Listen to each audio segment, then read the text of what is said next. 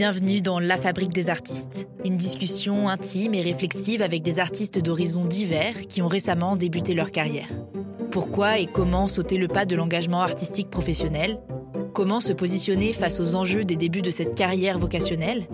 Je suis Armance Borle et aujourd'hui je reçois Carole Pelé un amour vraiment pour l'art et pour la culture. Ça, je pense que c'est quand même vraiment une base. Et après, il y a aussi quelque chose de l'ordre de, euh, enfin en tout cas en ce qui me concerne, c'est rendre ce que l'art m'a rendu, quoi. C'est-à-dire une compréhension de moi-même, une compréhension de la vie, de son sens. 22 novembre, 15h57. J'envoie un message à Carole sur Instagram pour lui proposer une interview sur la fabrique des artistes. Deux heures plus tard, j'ai une réponse plus que positive. Carole n'a aucune idée de qui je suis, mais déjà, elle me propose son portfolio et un appel au plus vite. J'ai tout de suite compris qu'il y avait derrière mon écran une femme pleine de détermination et d'envie. Et ça s'est confirmé le 30 décembre dernier, lors de notre rencontre en face à face tant attendue. Carole m'a reçu autour d'un thé dans son petit studio d'ici les Moulineaux, encore décoré du setup utilisé pour l'un de ses clips antérieurs, de quoi m'immerger directement dans son univers. Le parcours de Carole est assez bluffant. Cette artiste de 33 ans vient à peine de finir ses études et, pour cause, au cours des dernières années, elle a enchaîné trois prépas, littéraires, journalistiques puis artistiques, une double licence et deux grandes écoles, le CFJ et les Beaux-Arts de Paris. Et aujourd'hui, c'est sa carrière d'autrice, compositrice, interprète et réalisatrice qui l'anime. Depuis la sortie de son premier morceau Rana Plaza et du clip associé en 2018, Carole compte deux EP de 6 et 7 titres respectifs, ainsi que 6 clips musicaux aux directions artistiques très pointilleuses qui complètent à merveille ses propositions sonores avec ses visions d'artiste plasticienne. Tout comme dans ses créations multimédium marquées par le spoken word et des sonorités à la fois pop et électro, Carole nous partage son histoire en toute sincérité dans ce sixième épisode de La Fabrique des artistes, le podcast qui entre dans les coulisses de la vocation artistique. Bonjour Carole, je suis ravie de te recevoir sur le podcast La Fabrique des artistes. Je sais que ce n'est pas ta première interview et que tu maîtrises bien la création de contenu journalistique, puisque tu as toi-même été journaliste reporter d'images, mais c'est peut-être ton premier podcast? Euh, c'est mon deuxième podcast, figure-toi. Tout récemment, j'ai aussi participé à un podcast, euh, une interview pendant les bars en trans. Donc c'est mon deuxième, mais c'est super euh, quand même. Hein tu te sens prête du coup ah Oui, oui, ça va, je suis prête.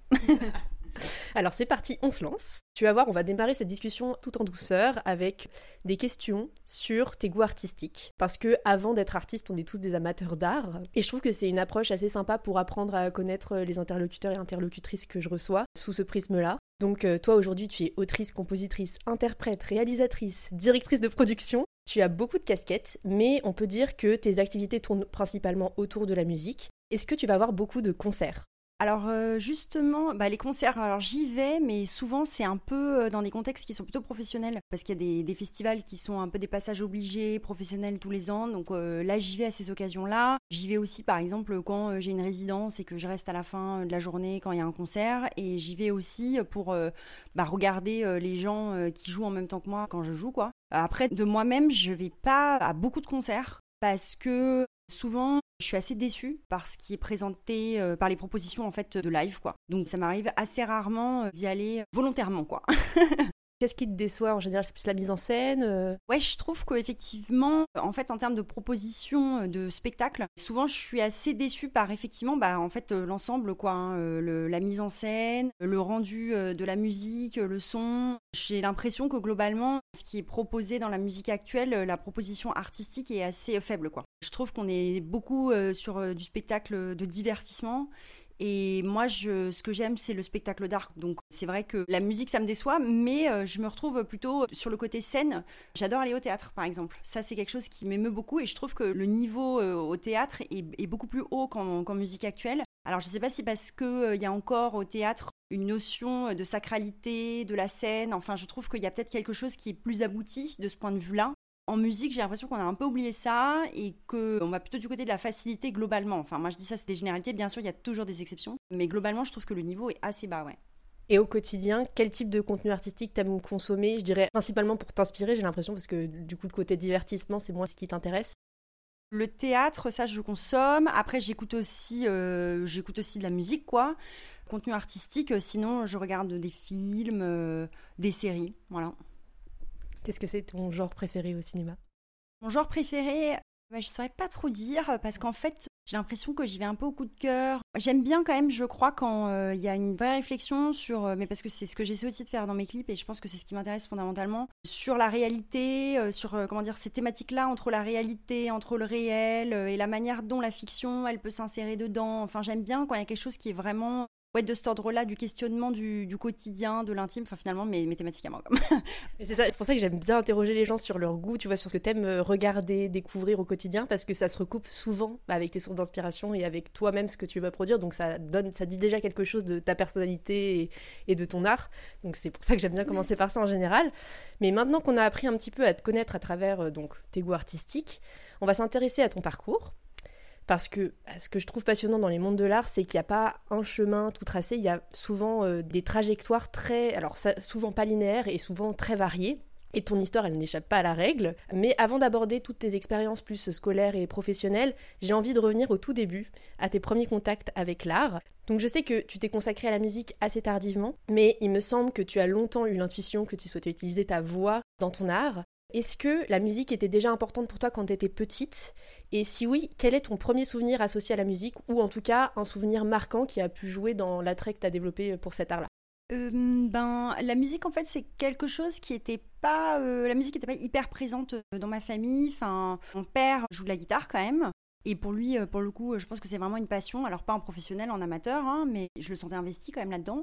Et ma mère a joué un peu de piano aussi mais ça n'a pas été, euh, comment dire, j'ai l'impression de la part de mes parents, ça n'a jamais été une volonté de euh, nous faire jouer d'un instrument de musique avec ma sœur, de nous inscrire au, conservatoire ou dans tout type de, cours, euh, voilà, de ce côté-là. Donc c'était pas non plus hyper présent. C'est vrai que j'entends souvent des histoires d'artistes qui disent ah oui chez moi, ça, on chantait beaucoup, il y avait beaucoup de musique, etc. C'est pas du tout le cas de mon côté. Et après, je dirais que mes premiers contacts avec la musique, j'ai une sœur qui a 50 plus que moi et qui, elle, pour le coup, bah, a vécu aussi l'adolescence plutôt que moi, quoi. Et donc, elle, elle écoutait beaucoup de musique et effectivement, bah, on écoutait de la musique ensemble, je l'entendais écouter de la musique. Le premier souvenir marquant, je pense qu'en fait, ça doit être un truc tout bête, ça doit être chanter dans ma chambre, m'imaginer chanter euh, devant un public, enfin un truc assez banal euh, finalement, peut-être que tout le monde fait, mais c'est vrai qu'à l'époque, sans me dire que ça allait être euh, quelque chose que j'allais faire comme un métier, parce que enfin, c'était même pas Enfin, je veux dire, c'était même pas atteignable c'était hors de propos quoi. Mais ça ouais, c'est quelque chose qui m'a quand même pas mal marqué parce que euh, je sais pas, je me souviens que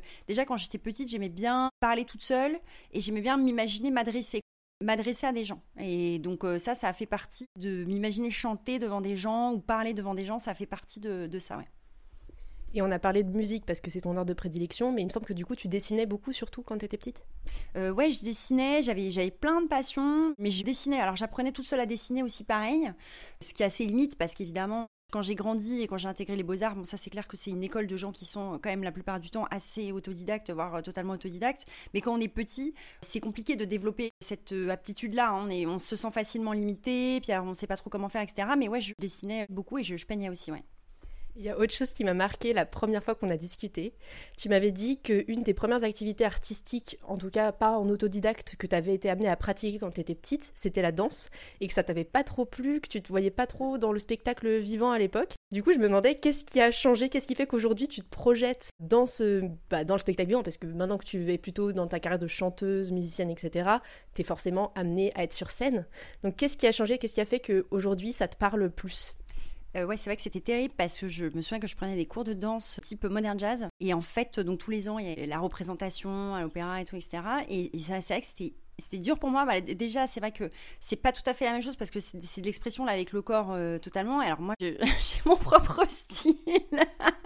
mais je suis pas, je suis pas une danseuse euh, professionnelle. Enfin, je voyais toutes les autres qui étaient hyper souples et tout. Moi, je suis raide comme une planche. Enfin, il y avait plein de trucs qui n'allaient pas et tout. Et dans ce carcan-là de, cours, je me sentais vraiment mal. Et du coup, quand j'arrivais le jour de la représentation, je vivais un enfer. Donc, j'étais vraiment pas à l'aise. Donc, c'est vrai que j'ai pas eu euh, les, des bonnes vibrations de mes premiers contacts avec la scène. Pas du tout. Mais faut dire qu'aujourd'hui, la scène, c'est aussi, enfin, ça reste quand même un espace pour moi qui est compliqué, qui est pas naturel. Enfin, comment dire, il y a des gens, je pense, déjà d'une part, qui sont plus à l'aise sur scène et aussi qui ont ce plaisir à ce qu'on les regarde, à être le centre de l'attention. Et alors moi, c'est pas du tout mon cas. C'est pas du tout quelque chose que je recherche dans ma vie. Mais je pense que pour répondre à ta question, euh, pourquoi euh, aujourd'hui je me sens plus à l'aise? Parce que en fait, euh, j'ai trouvé ce qui m'intéressait dans le fait d'être sur scène, c'est-à-dire qu'en fait, ce qui m'intéresse à nouveau, c'est pas qu'on me regarde moi personnellement, ça n'aurait qu'un intérêt, mais c'est le message que je porte et c'est le projet que je porte et c'est la création que je montre en fait. Enfin, principalement pour moi, c'est ça qui est devant en fait, et d'être consciente aussi que dans cette démonstration et dans le processus de création, moi en tant que personne, je ne suis qu'un canal en fait. Donc ça, ça, m'aide beaucoup. Je me sens moins exposée que d'être comme ça jetée, jetée comme j'ai pu l'être auparavant. Donc c'est quand même beaucoup plus simple quoi. Oui, ça prend sens parce que tu partages quelque chose, tu partages euh, bah, ton travail. Tu as déjà évoqué tes parents et ta famille et le fait que bah, t'aient pas forcément poussé particulièrement à t'intéresser à des disciplines artistiques. Et donc tu es issu d'une famille de journalistes. Tes parents et ta sœur, ils exercent tous dans ce domaine-là, et toi-même, tu as essayé, euh, enfin, tu as tenté ta chance dans cette voie-là, ça a fonctionné d'ailleurs, puisque tu as fait une classe préparatoire littéraire, puis tu es passé au centre de formation des journalistes à Paris, et tu as été journaliste reporter d'image pour France TV pendant un certain temps, avant de reprendre tes études, cette fois-ci en prépa d'art, puis aux Beaux-Arts de Paris. Donc c'est un sacré parcours qui suscite chez moi plusieurs questions. Alors déjà, tu as vécu une vraie reconversion professionnelle. Tu as abandonné ton métier pour redémarrer de longues études dans un domaine assez différent. Qu'est-ce qui t'a décidé à sauter le pas et comment tu as vécu cette réorientation?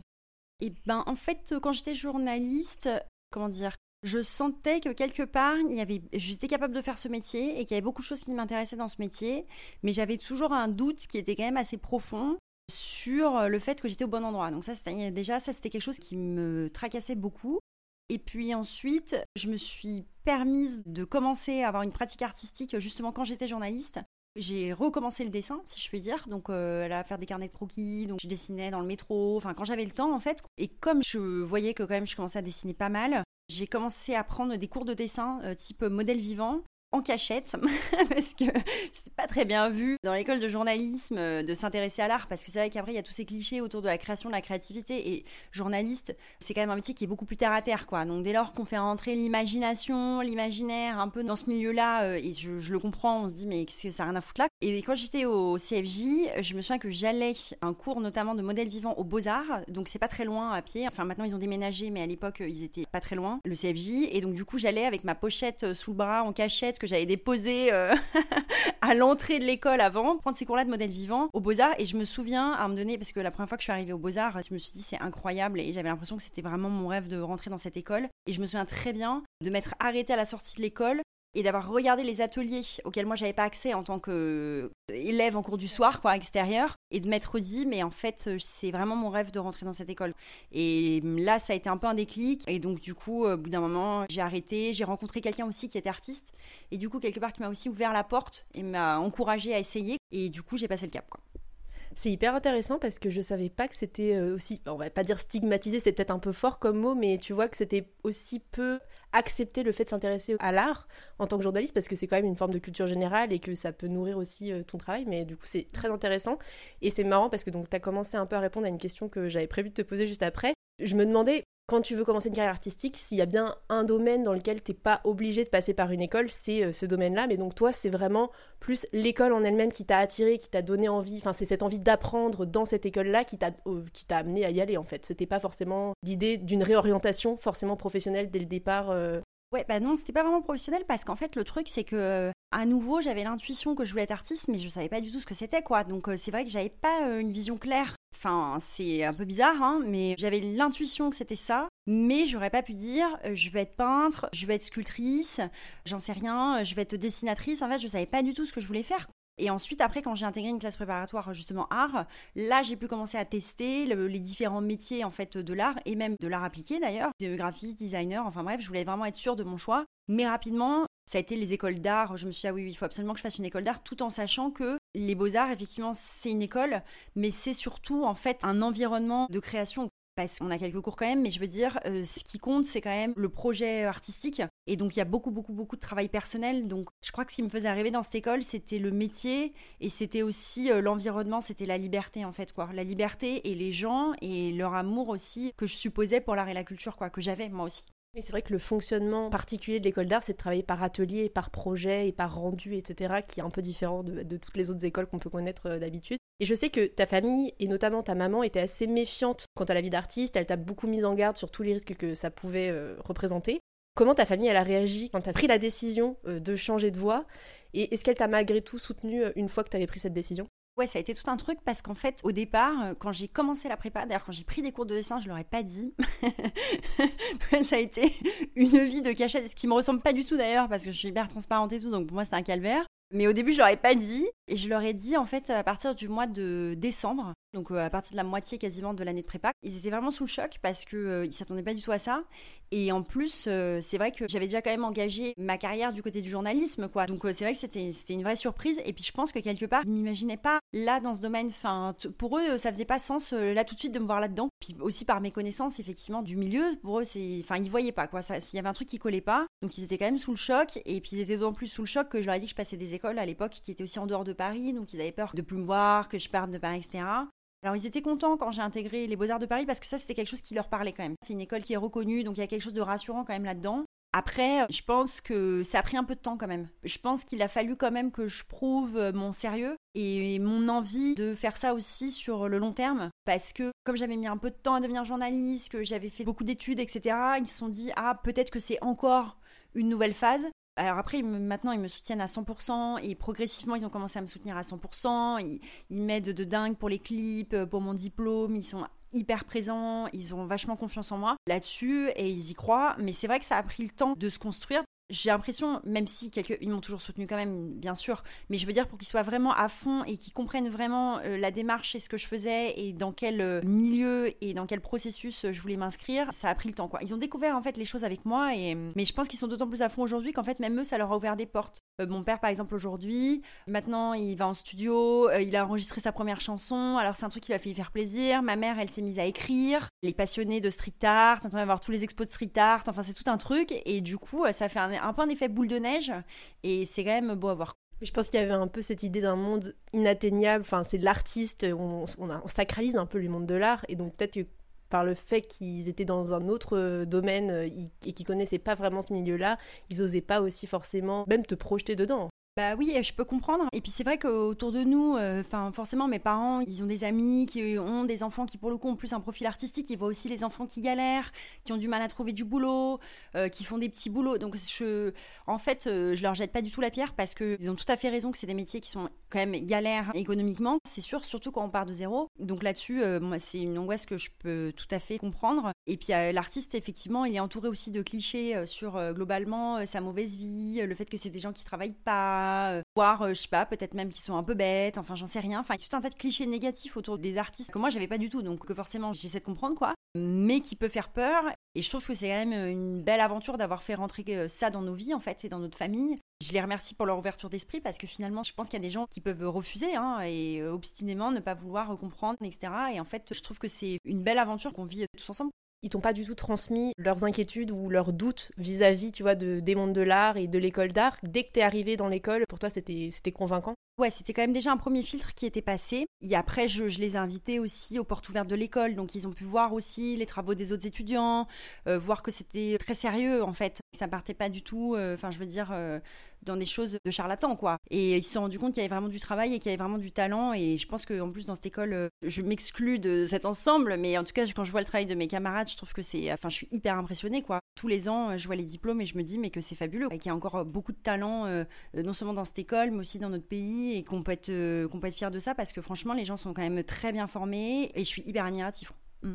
Ce qui est impressionnant aussi, pour avoir commencé un petit peu en rencontrant les artistes pour le podcast à interviewer des gens qui sont aussi allés en école d'art, c'est l'autonomie qu'on est obligé d'avoir quand on est dans ces écoles-là, où on est obligé de créer, d'être vraiment acteur, tu vois, de tous nos projets. Tu vois évidemment que tu vas t'y aller. Mais ce qui est intéressant, c'est qu'au Beaux-Arts, il n'y a pas de section musique. Et donc au départ, toi, t'es rentré, je crois, par le dessin, la sculpture, etc. Et je crois que tu as plutôt une formation en photographie, vidéo. Et hum, finalement, c'est quand même un professeur que tu avais là-bas qui t'a encouragé en tout cas à approfondir un petit peu ton projet artistique. Et c'est ça qui t'a donné envie de vraiment intégrer la musique à ton projet. Donc déjà, est-ce que tu peux nous raconter un petit peu ton cheminement vers la musique? Parce que t'es pas du tout rentré par là euh, dans l'école. Euh, oui, je suis pas du tout rentrée par là dans l'école. Euh, c'est-à-dire qu'en fait, effectivement, euh, quand j'ai présenté le concours, j'ai présenté un dossier multimédium avec aussi bien de la performance que de l'écriture, que de la photographie, que de la sculpture, que de la vidéo. Enfin, il y avait, tout un tas de choses en fait. Parce que à l'époque, je voulais vraiment tester quoi encore. Hein. J'étais encore dans l'expérimentation.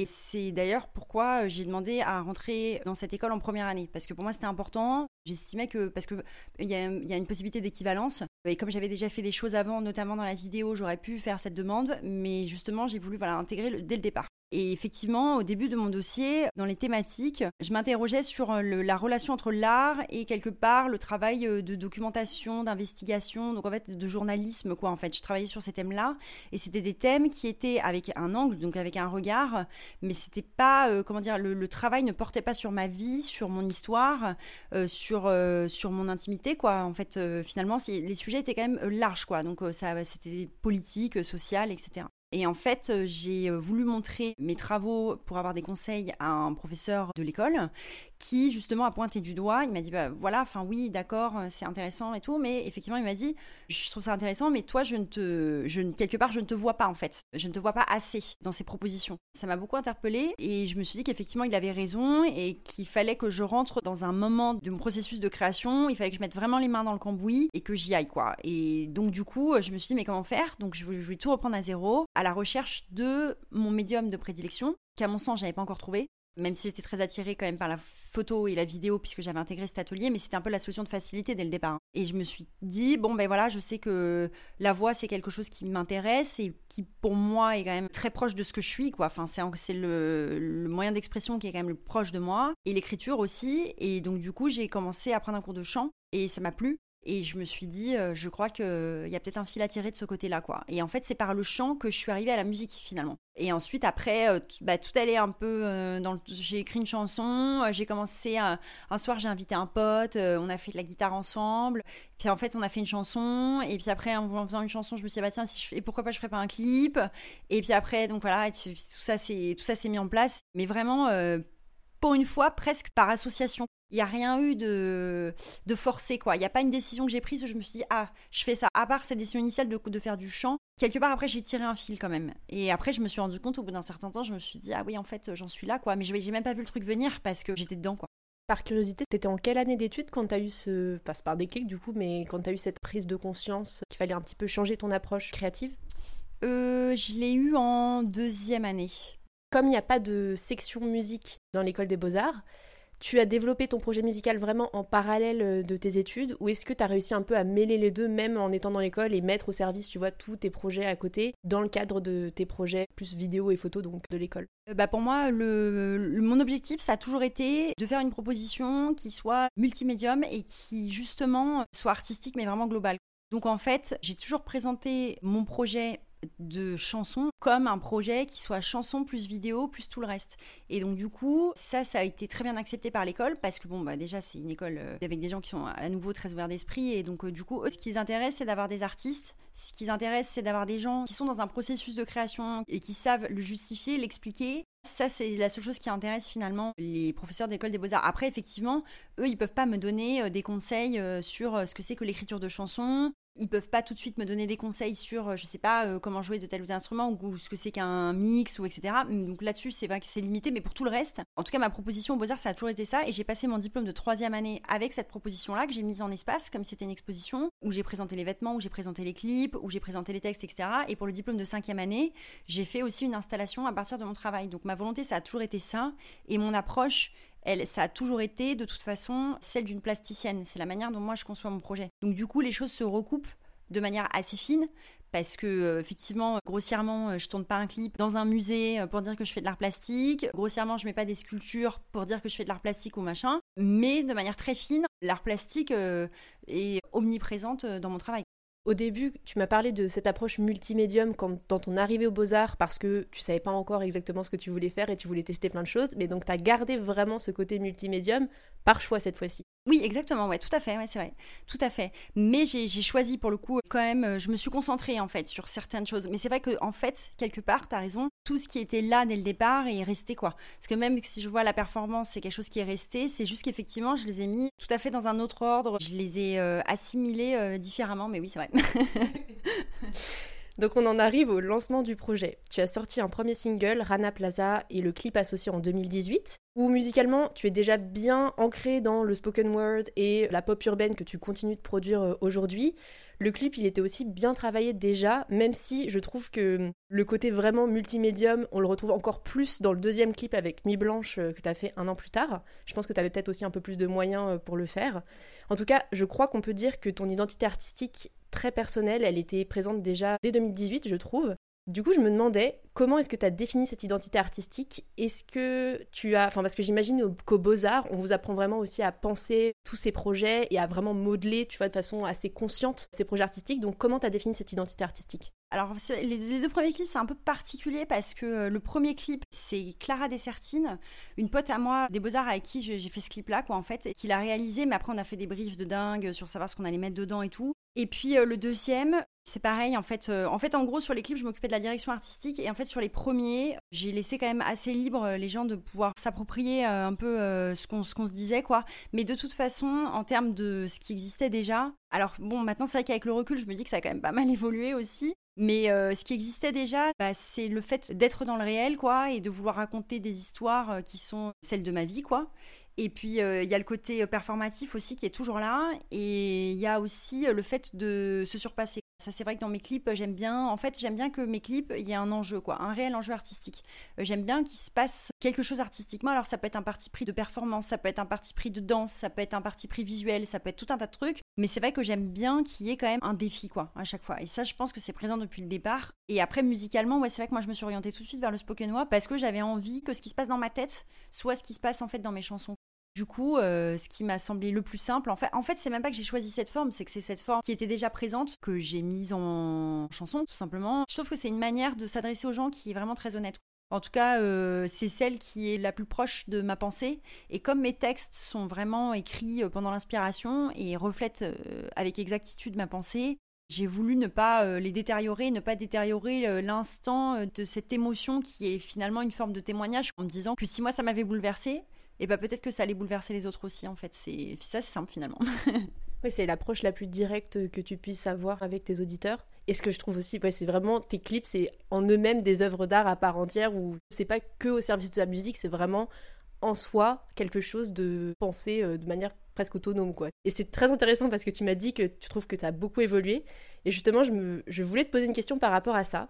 Est-ce que tu trouves que ton identité artistique a donc évolué depuis 2018 Comment elle a évolué? Et surtout, est-ce que tu considères que tes créations actuelles et passées, elles te correspondent vraiment? Ou est-ce que tu sens qu'il y a du chemin encore à parcourir pour pleinement trouver ta voix Je te pose cette question parce que j'ai écouté un podcast récemment, c'était une interview de Clara Luciani sur la poudre, je sais pas si tu connais, mais il me semble qu'à un moment, Clara Luciani explique qu'elle est passée par une phase un peu d'errance stylistique et elle expliquait que dans son premier album, en gros, elle se livrait elle-même, c'était toujours elle, mais de façon un petit peu déguisée.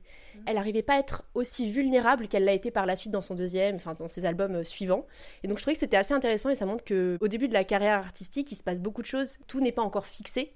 Il y a beaucoup d'évolutions qui sont toujours là euh, par la suite, mais c'est un moment quand même assez charnière où tu peux évoluer énormément. Donc est-ce que toi tu trouves que tu as déjà réussi un peu à atteindre ce que tu voulais exactement transmettre, tu vois, à travers ta musique et à travers tes clips? Ouais, c'est bien intéressant. Euh, ben, en fait, c'est vrai que ça, c'était une question aussi que je me pose à chaque fois que je crée une chanson ou que je crée un clip.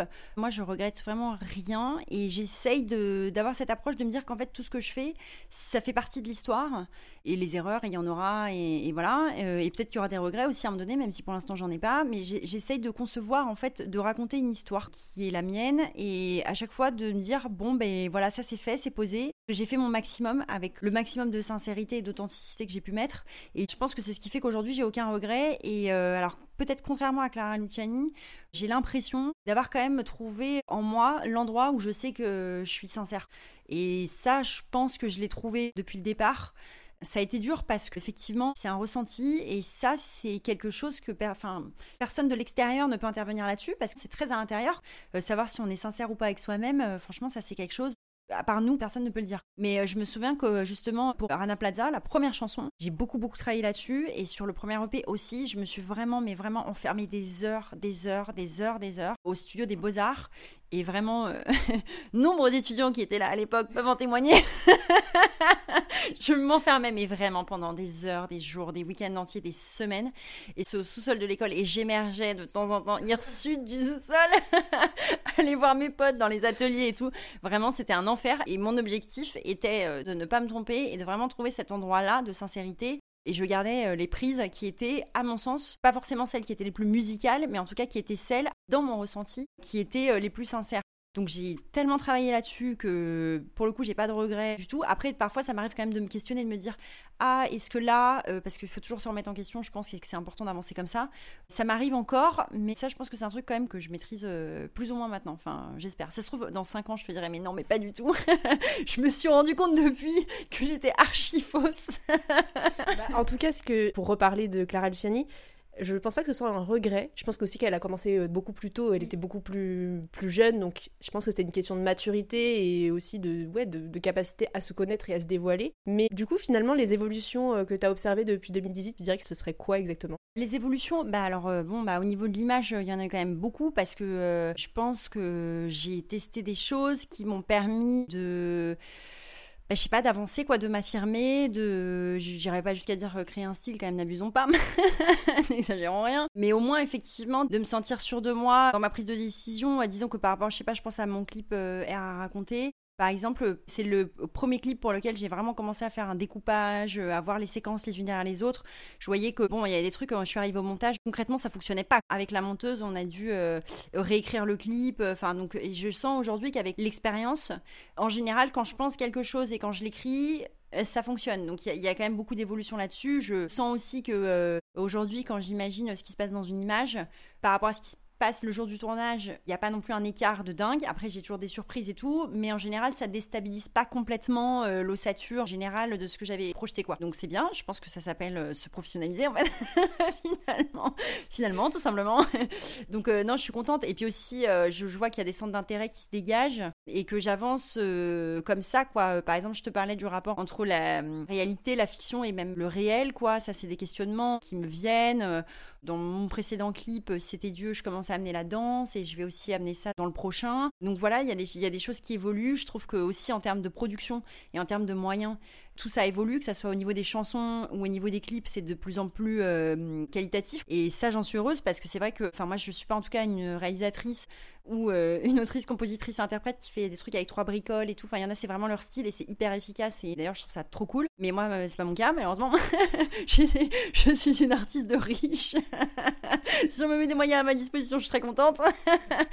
donc, donc voilà quoi. Donc, bref, non, je pense que ça va, ça va dans le bon sens, mais que ça évolue aussi. Donc, je suis contente. Hein. C'est bien peut-être des, phases comme ça de, de création dans ma vie. je sais pas, mais en tout cas pour l'instant ça va. Tu vises plus juste, plus vite quoi. C'est plus efficace, euh, c'est peut-être plus rapide. Tu trouves plus facilement les, les, chemins aussi pour arriver à ce que tu veux euh, grâce à l'expérience finalement. C'est ça, c'est la professionnalisation. Euh, il y a quelque chose qui m'a intrigué en regardant tes réseaux sociaux, c'est que tu partages pas mal les making-of de tes projets, ce que je trouve très intéressant. Et on voit que tu travailles souvent en équipe et que tu sais vraiment t'entourer d'artistes aux horizons divers. Tu dis que tu fais de plus en plus intervenir la danse, enfin pas mal de domaines artistiques différents. Et du coup, je me demandais comment tu fais pour réunir tes équipes et pour euh, les manager parce que le réseautage, c'est quelque chose qui. Bah, alors, quand je parle réseautage, c'est à la fois pour avoir accès aux, opportunités dans le monde de la musique, mais aussi euh, t'entourer des bonnes personnes au quotidien et dans la réalisation concrète de ton art c'est quand même une des tâches les plus difficiles, enfin qui, est très très compliquée pour beaucoup de jeunes artistes. Donc comment, comment tu fais pour euh, t'entourer et pour manager aussi derrière? Parce que c'est un métier à part entière d'être manager. Ouais. Euh, bah alors ça c'est vrai que pour le coup, alors euh, souvent je me plains et tout, je dis oh que j'ai pas de chance et qu'il m'arrive plein de trucs et tout, et que c'est l'enfer et que ça. Au quotidien c'est vrai, mais s'il y a bien un point sur lequel j'ai énormément de chance, c'est effectivement la partie artistique de mon projet bah pour moi, tout est parti des beaux-arts, bien sûr. Bon, dans la musique, euh, ça a été encore un autre chemin, parce que vraiment, je partais de 0-0. Mais euh, pour ce qui est de l'équipe artistique, euh, notamment image, bah, tout est parti des beaux-arts. Et en fait, ce qui est trop bien, c'est qu'aux beaux-arts, forcément, c'est une école qui est aussi en lien avec d'autres écoles. Typiquement, par exemple, les arts déco. Et puis, en fait, de, de pote en pote, j'ai connu des gens qui avaient fait Louis Lumière, qui ont fait la Fémis, qui ont fait le Frénois, etc. Et comme effectivement je développe un projet de musique actuelle mais qui est artistique, paradoxalement c'est quelque chose de plutôt rare en fait dans la musique actuelle. Et en fait je pense que le fait de faire cette proposition là, c'est quelque chose qui intéresse et qui attire euh, d'autres artistes. Et donc du coup, j'ai eu la chance que les gens s'intéressent à mon projet, quoi, en fait, tout simplement, et aussi euh, bah, s'investissent dedans, et en plus de ça, soient fidèles sur la longueur. Ça, c'est une chance qui est extraordinaire parce que quand on travaille avec les mêmes personnes tout du long, il y a aussi d'autres choses qui se développent, il y a une vraie confiance et un esprit d'équipe. Et donc en fait, euh, bah, je cherche, je vais de personne en personne. Après, je fais très attention aussi quand même les personnes avec qui je travaille, parce que je sais que euh, comme euh, justement c'est un peu ce côté manager et chef d'équipe, il faut que ça soit des gens qui soient vraiment au service de mon processus de création, de mes idées, tout en étant complémentaires et parfois même force de proposition. Je pense par exemple euh, à mon euh, chef opérateur Maxime Sabin. maintenant, on se connaît très bien, mais c'est vrai que c'est quelqu'un qui arrive à me faire des propositions qui sont vraiment dans la continuité de ma vision, quoi. Et ça, c'est quand même top. Mais aussi à mon metteur en scène, Jean-Philippe Barrier, euh, enfin à tous les gens en fait qui travaillent avec moi sur ce projet. Ça c'est le plus difficile à trouver, mais je fais hyper attention à euh, ce que les gens surtout soient euh, responsables, réglo. Et ça, c'est quelque chose que je teste aussi assez rapidement quand je rencontre les gens, parce que je supporte pas les gens qui sont instables, pas fiables. Il y en a beaucoup aussi hein, dans l'artistique. Faut faire attention. Et donc j'essaie de m'entourer de gens qui sont vraiment carré carré. Chapeau. et tu as parlé beaucoup de l'équipe artistique, mais ce qui est aussi impressionnant avec ton parcours, je trouve, c'est qu'assez rapidement, tu as réussi à prendre part à des événements assez importants. Enfin, tu es quand même parti au Jump Guru Festival en Corée du Sud dès 2019, je crois, alors que tu avais à l'époque sorti quelques singles. Comment tu as obtenu ces opportunités-là, ces premières opportunités de visibilité?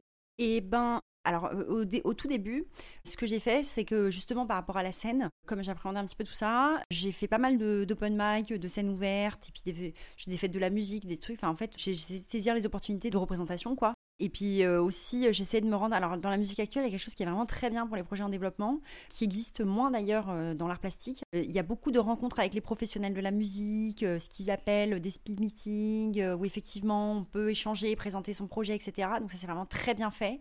Et beaucoup de dispositifs d'accompagnement aussi. Donc ça c'est vraiment très bien. Donc en fait par ces biais-là, euh, soit en fait finalement euh, je me suis fait repérer sur une scène ouverte, euh, ce qui m'a conduit à jouer à un festival comme par exemple Esson en scène par les Francopholies, le Jump Guru, ce qui m'a donné l'opportunité d'aller à Séoul en Corée et de jouer trois concerts là-bas, c'est parce que j'ai joué à la fête de la musique d'ici les Moulineaux et il se trouve qu'il y a un dispositif d'accompagnement qui s'appelle le réacteur et du coup ils se sont dit ah bah c'est top et du coup ben voilà donc je me suis retrouvée là-bas et en fait tout a été un peu comme ça. Après, il y a eu du bouche à oreille.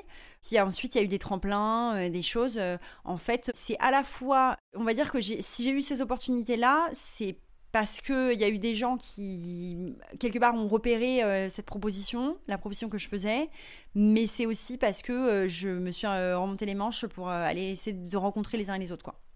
C'est ce que j'allais dire parce que tu encore. Enfin, tu as déjà réussi à t'entourer, je crois, d'éditeurs et d'attachés de presse qui t'aident aussi à, je pense, à organiser tout ça, mais t'as pas encore de label ou de producteur.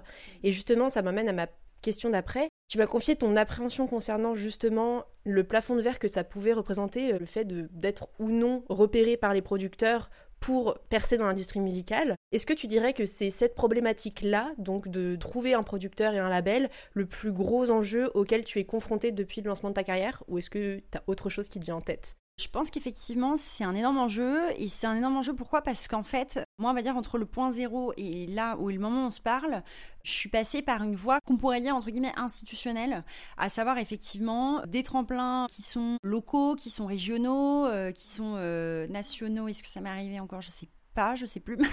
Mais en tout cas, enfin, je veux dire, toutes ces voix qui sont un peu institutionnelles. Et en fait, quand on souhaite, en tant qu'artiste de musique actuelle, passer, entre guillemets, un niveau ou un palier, à un moment donné, on est obligé de se confronter au privé. Et en fait, il y a une énorme différence entre le public et le privé, parce que les critères ne sont pas les mêmes, l'argent ne vient pas du même endroit, les investissements ne sont pas, et les enjeux ne sont pas les mêmes aussi, et les personnes ne sont pas les mêmes. Et donc du coup, moi j'en suis à un niveau où finalement mon cap à passer, c'est celui, enfin en tout cas dans, ouais, voilà, dans mon cheminement, c'est celui du public au privé un peu quoi. Et du coup, on n'est pas sur les mêmes enjeux. Et dans le privé, c'est vrai que dans les enjeux finalement qui sont ceux de l'industrie, hein, de la musique, l'art euh, n'a pas vraiment sa place. C'est-à-dire qu'en fait, l'art c'est pas un critère en fait pour faire avancer quelqu'un dans sa carrière. C'est, pas du tout un critère. à la limite, c'est presque plus un critère d'être quelqu'un de sympa avec qui on a envie de travailler, quoi. Donc, euh, donc du coup, quelque part, les valeurs sont pas du tout les mêmes. Enfin, en tout cas, moi, les valeurs que je défends depuis le départ, d'un coup, peuvent euh, se heurter euh, à l'absence de sensibilité, à l'absence d'écoute en fait du côté de l'industrie. Et donc, du coup, il va falloir que dans ma proposition, peut-être que j'essaie de sensibiliser ces gens-là d'une autre manière. Et moi, j'essaie de les sensibiliser par une proposition qui soit forte, qui soit universelle, ce qui fait aussi partie de mon travail artistique. Mais forcément, euh, c'est clair que l'art peut pas être un critère. Donc du coup, moi, je le vois comme un plafond de verre. Après, je pense que à force de travail, de toute façon, il y a des choses qui deviennent des évidences, et que là, l'enjeu, ça va être aussi de réunir un public, parce que même si l'art n'est pas un critère, ce qui est un critère, c'est euh, le public, les gens qui suivent, et le fait que euh, le projet peut être un succès ou pas, et que ça soit artistique ou sur un autre domaine, ce qui compte, c'est que ça soit un succès. Super intéressant comme problématique et là on est vraiment dans le concret des enjeux euh, des débuts de carrière donc voilà. Et pour rester dans le concret, je sais que tu as été diplômé des beaux-arts assez récemment. Aujourd'hui, tu jongles encore entre les petits boulots et les multiples activités artistiques qui sont associées à ton projet euh, musical. Tu n'as pas encore obtenu l'intermittence, mais ça ne saurait tarder. en tout cas, tu mènes une vie effrénée et je me demandais comment tu as vécu la sortie de l'école d'art qui peut être un peu déstabilisante, je pense, parce que tu perds tes repères, tu perds ton cadre et il faut réussir à, à consacrer du temps à ton art tout en continuant de vivre, quoi. Qu'est-ce qui t'aide à garder ce rythme très très soutenu depuis toutes tes classes préparatoires là, depuis le début de tes études au quotidien malgré le manque pour l'instant de rémunération aussi euh, financière et de rétribution, j'allais dire rétribution financière plutôt?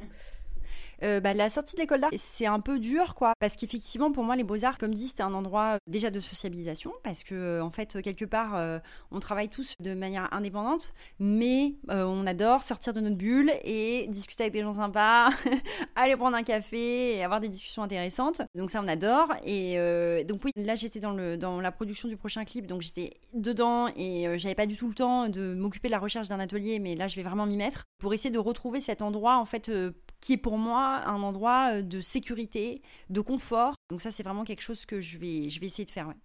Et pour finir cette partie sur les enjeux des débuts de carrière, j'aime bien réfléchir avec l'artiste que je reçois justement sur le statut d'artiste. Parce que je sais que ce terme d'artiste n'est pas toujours accepté par euh, les personnes euh, que j'interroge. Et toi, je sais que lorsque tu te présentes, tu utilises le statut d'artiste parce que ça permet de regrouper un petit peu toutes les activités que tu as au quotidien.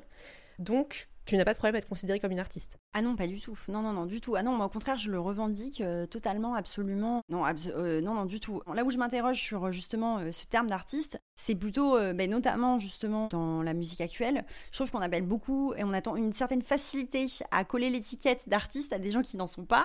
Et moi, c'est plutôt ça qui me dérange en fait. qui sont pas du tout dans un processus de création, qui sont du côté de la créativité, ce qui est très bien, mais ce qui n'a absolument rien à voir, et qui sont de très bons, euh, d'excellents euh, fabricants de produits, mais qui sont absolument incapables d'être euh, dans la création d'œuvres. Donc ça, c'est vrai que moi, j'ai plutôt ma, lutte personnelle, mais qui n'intéresse personne à part moi. enfin, peut-être que si, je l'espère, mais en tout cas, c'est vrai que moi, c'est ça qui me titille le plus, c'est le fait que justement, je trouve que c'est un terme qu'on utilise beaucoup pour désigner des gens qui n'en sont pas. Et d'ailleurs, effectivement, c'est vrai que pour moi, c'est une force parce que je pense que si j'avais cette fragilité à ne pas me considérer comme artiste, c'est à partir de ce moment-là où effectivement les autres commencent à grignoter euh, progressivement sur euh, justement. Euh, alors là, à ce moment-là, il y, a les uns qui donnent leur avis, les autres qui donnent leur avis, et puis alors du coup, on se retrouve dans un truc un peu comme ça, et ça se passe beaucoup comme ça aussi dans la musique, avec des gens qui interviennent surtout l'écriture. Alors il y a toujours des gens qui donnent des bons conseils et tout, alors que je pense que, enfin pour moi, à mon sens, c'est une vraie force de dire, ben moi je suis artiste, de considérer aussi qu'en tant qu'artiste, je suis absolument à la tête de la pyramide professionnelle, que tous les gens qui collaborent avec moi sont au service de ce processus de création. Et à nouveau, quand je parle de moi, je parle de quelque part ce qui m'est transmis dans la création. Donc c'est, moi, je suis à nouveau hein, euh, humblement là-dedans, je suis qu'un canal, mais je suis obligée de le représenter et je suis obligée d'être à la tête de quelque chose parce que sinon ça fonctionne pas. Donc voilà. Et euh, non, non, bah après, bah, peut-être aussi le fait d'avoir fait les beaux arts, euh, c'est c'est quelque chose qui me permet de le dire et d'avoir une légitimité, de me sentir légitime à le dire. Mais euh, je pense qu'avant même d'avoir intégré, certainement, je l'étais déjà et que l'école a, a, pu me, mettre un tampon et me donner cette légitimité aujourd'hui pour m'affirmer en tant que telle. Et donc, t'as pas forcément de syndrome de l'imposteur? Pas du tout. Moi, j'ai pas du tout. je suis très à l'aise avec ça. ah non, non, non. Moi, j'ai pas du tout, mais pas du tout le syndrome de l'imposteur. Non, non, absolument pas. C'est absolument pas quelque chose que je ressens. Euh, Non, à aucun moment. Bah, en fait, je sais pas, j'essaie d'être la plus, euh, la plus carrée, euh, la plus intègre, la plus authentique. Euh, je pense que franchement, s'il y a bien un reproche qu'on peut pas me faire, c'est celui d'être pas à ma place là où je suis, quoi. je pense que c'est pas sous la forme d'un reproche. Souvent, c'est surtout quelque chose, peut-être un manque de confiance en soi et en, oui, en ce qu'on propose. Mais du coup, c'est bien. c'est ce qui permet de tenir aussi le coup sur le long terme, de croire en ce qu'on fait et, et de savoir aussi qu'on est compétent pour le faire, quoi, qu'on a foi en, ce qu'on propose. Donc euh, c'est super. On arrive vers les dernières questions sur ton début de carrière. Pour nos auditeurs qui hésiteraient éventuellement à faire de leur passion un projet professionnel, quel aurait été le conseil que tu aurais aimé entendre avant de démarrer ta carrière dans les mondes de l'art? Ou en tout cas, peut-être que tu as un conseil que tu as entendu, qui t'a beaucoup aidé, que tu pourrais partager? Alors le conseil que j'ai entendu, qui m'a beaucoup aidé, un jour j'ai rencontré justement une manageuse bah, lors de cette histoire de speed meeting et tout, et elle m'a dit dans cette industrie, les gens essaieront de vous enfermer dans une case, et elle m'a dit ne rentrez jamais dedans. Et euh, j'ai plus jamais revu d'ailleurs cette femme. Mais euh, c'est vrai que c'est quelque chose que j'ai gardé. Bah, en tout cas, ça m'a beaucoup parlé. Et le conseil que je donnerais à titre personnel, alors je sais pas si ça va vraiment parler aux gens, mais c'est vrai que moi j'ai toujours essayé d'avancer dans ma vie. La manière dont j'ai essayé de trouver un sens, ça a été de me dire que je voulais avancer sans avoir de regrets. J'avais envie d'essayer les choses, d'aller au bout de mes rêves et de tenter différentes choses et de me pardonner le fait de changer, de faire des erreurs. Mais en tout cas, le fait de ne pas avoir de regrets, ça, je trouve que c'est quand même très fort parce que quelque part, même euh, si après on change de voix comme j'ai pu le faire, en fait tout ça m'a apporté et j'ai l'impression qu'il y a un moment où tout ça fait sens aussi quoi. Et que c'était différentes parties de moi à différents moments, mais qu'en fait tout ça quelque part c'est cohérent et ça m'a permis aujourd'hui de Enfin, je peux dire que j'ai fait pas mal de choses quoi que je voulais faire en fait. Il y a, encore quelques rêves encore euh, que j'ai envie d'atteindre, mais en tout cas, euh, de tout ce que j'ai fait, je regrette rien et j'aurais regretté de ne pas le faire. C'est très beau, c'est un message plein d'espoir et plein d'assurance, donc c'est très inspirant. Merci. Et après cette belle discussion sur ton parcours, je te propose qu'on parle un petit peu plus précisément de tes projets. Alors, je commence toujours par demander comment tu décrirais ton projet artistique en cinq mots? Ah, euh, Je dirais que c'est un projet qui est euh, autobiographique, qui est artistique, qui est singulier, un projet qui est universel et intime. C'est assez clair. Euh, on a déjà évoqué ton premier single Rana Plaza qui est sorti en 2018. Tu as produit aussi un premier EP de 6 titres, je crois, en 2021. Et tu as finalement sorti ton deuxième EP de 7 titres le 25 novembre dernier. Donc, il me semble que tu es actuellement en pleine construction des clips associés à ta dernière sortie, c'est ça? C'est ça, tout à fait. Oui, oui. Là, je vais bientôt commencer le montage du prochain clip qui sortira euh, au début de l'année 2023, certainement fin janvier, début février, si tout va bien. Ça arrive très vite. Est-ce que tu veux parler un petit peu des spécificités de ce nouvel album? Et comme ça, ça permettra aussi peut-être d'expliciter les cinq mots que tu as utilisés pour euh, définir ton projet? Oui, bah c'est un EP qui comporte sept titres et c'est de la pop urbaine électro avec des chansons en français. Comme tu l'as dit, principalement euh, du spoken word, mais euh, il y a aussi des lignes de chant et des partitions un peu plus chantées. Et donc du coup, on retrouve ces thématiques-là que je viens de citer. C'est un EP qui a vraiment pour vocation de, comment dire, qui est une sorte d'exutoire personnel, mais qui a aussi pour vocation de s'adresser aux gens par l'émotion et de faire revivre aux gens des émotions, des sentiments qui sont ancrés en eux, mais vraiment profondément. Voilà, ça c'est ma proposition artistique musicale. C'est vrai que pour avoir écouté les deux albums euh, récemment, comme tu le disais tout à l'heure, le fait que tu utilises le spoken word, c'est très direct, c'est très brut, c'est très intense. Il y a souvent un rythme qui est très intense et qui est très prenant euh, quand on écoute ta musique. Donc on ressent bien euh, toutes les émotions que, tu as envie de transmettre. Et est-ce que tu as des événements prévus prochainement pour présenter ces nouveaux titres, des dates de, de concerts ou à partager? Bah, je jouerai à Nantes dans un festival qui s'appelle le BIS le 11 euh, janvier. Et puis ensuite, on est en train d'organiser la release partie de l'EP qu'on n'a pas encore faite parce qu'on attendait justement le clip qui sera à Paris. Et donc, vous serez tous informés de cette actualité en temps venu. Donc euh, voilà. Je mettrai toutes les informations. Enfin, il y aura accès à tous les réseaux sociaux euh, dans les notes du podcast. Donc normalement, tout sera accessible. Alors par contre, le 11 janvier, je crois que malheureusement, le podcast sort la semaine d'après, il me semble, si tout va bien. Donc bon, malheureusement, Nantes, ce sera compliqué, mais on aura tous les événements qui arrivent par la suite. Avant-dernière question, Quels autres artistes aimerais-tu entendre sur ce podcast? Alors, euh, j'ai réfléchi à plusieurs artistes. Donc, la première s'appelle Priscia. Et Priscia, c'est une amie qui a un style musical qui est entre le beatbox, parce qu'en en fait, elle a été euh, championne de France de beatbox, donc un profil intéressant, qui est, me semble-t-il, je ne sais pas si elle a la double nationalité, mais en tout cas, elle a des origines portugaises. Et elle habite en France, je ne sais pas si elle est franco-portugaise, mais il y a tout un truc comme ça. Donc, il y a une histoire qui est très intéressante et qui est plutôt du côté, elle, euh, de la chanson. Alors, c'est entre le français et l'anglais et puis c'est plus du côté électro. Donc euh, je pense un parcours et une histoire intéressante à raconter. Il y a aussi euh, TN qui elle a plus un style un peu rap R&B et je trouve que son projet est très beau. Et puis ensuite, euh, si on veut la regarder du côté plus tôt du, des groupes, euh, il y a un groupe qui s'appelle Supreme Love Affair, qui est du côté de l'électro, que j'aime beaucoup aussi. Et parmi euh, les membres de ce groupe, il y a François Crépu, qui en fait a été mon musicien pour le live pendant un certain temps, et qui a aussi beaucoup de talent. Et je pense qu'il aurait pas mal de choses à raconter aussi, parce que ça fait un moment qu'il fait de la musique et qu'il a un parcours intéressant. Voilà, ça c'est vraiment les trois projets émergents que je mettrais en lumière. Merci beaucoup pour toutes ces recommandations. J'essaierai de les contacter incessamment sous peu. Et bah, on en arrive enfin à la question signature du podcast, donc qui est toujours la même, qui revient à chaque épisode. Au regard de tout ce qu'on a évoqué pendant cette conversation, pour toi, qu'est-ce qui fait qu'on devient artiste? Et donc ça implique qu'il faut que tu définisses aussi ce que c'est un artiste pour toi. Euh, qu'est-ce qui fait qu'on devient artiste? Eh ben, euh, qu'est-ce qui fait qu'on devient artiste? Alors c'est vrai que ça c'est une question qui est hyper euh, personnelle et en plus qui est propre à chaque artiste parce qu'effectivement c'est vrai que quand on est dans un processus de création, il y a des choses qui sont tellement différentes. Je pense que quand même, ce qui fait qu'on devient artiste, en tout cas ce qui, nous reliait tous aux beaux-arts, c'est clair que c'était un amour vraiment pour l'art et pour la culture. Ça, je pense que c'est quand même vraiment une base et que dans toute la diversité des propositions qui existaient là-bas, c'est vraiment quelque chose qui fait que on était tous là pour cette raison-là de base. Et après, il y a aussi quelque chose de l'ordre de, euh, enfin en tout cas en ce qui me concerne, c'est rendre ce que l'art m'a rendu, quoi, c'est-à-dire une compréhension de moi-même, une compréhension de la vie, euh, de son sens, puis avoir envie aussi de, je sais pas, de développer une pratique, une appétence pour tel et tel médium. Ça, c'est des choses qu'il faut tester. Et puis ensuite, après, il euh, faut se jeter à l'eau, quoi. Et avoir, euh, je pense que ça demande quand même pas mal de courage, d'abnégation, parce que c'est des métiers, c'est un enfin des métiers, hein, mais c'est un, statut qui est quand même pas facile à nouveau financièrement, économiquement. Donc je pense qu'effectivement cette qualité-là, elle est quand même essentielle et de la persévérance, de la persévérance aussi, beaucoup de persévérance, ouais. Ça fait beaucoup d'ingrédients, mais c'est beau. Et bah, franchement, merci beaucoup pour cette conversation. Tu étais aussi euh, directe et spontanée que dans ta musique, donc euh, fidèle à toi-même. donc merci. Et puis j'espère qu'on se reverra bientôt. Oui, avec grand plaisir. Merci beaucoup. Merci à Carole d'avoir partagé son parcours et ses questionnements artistiques avec moi. Et merci à vous d'avoir écouté cet épisode de La Fabrique des artistes jusqu'au bout.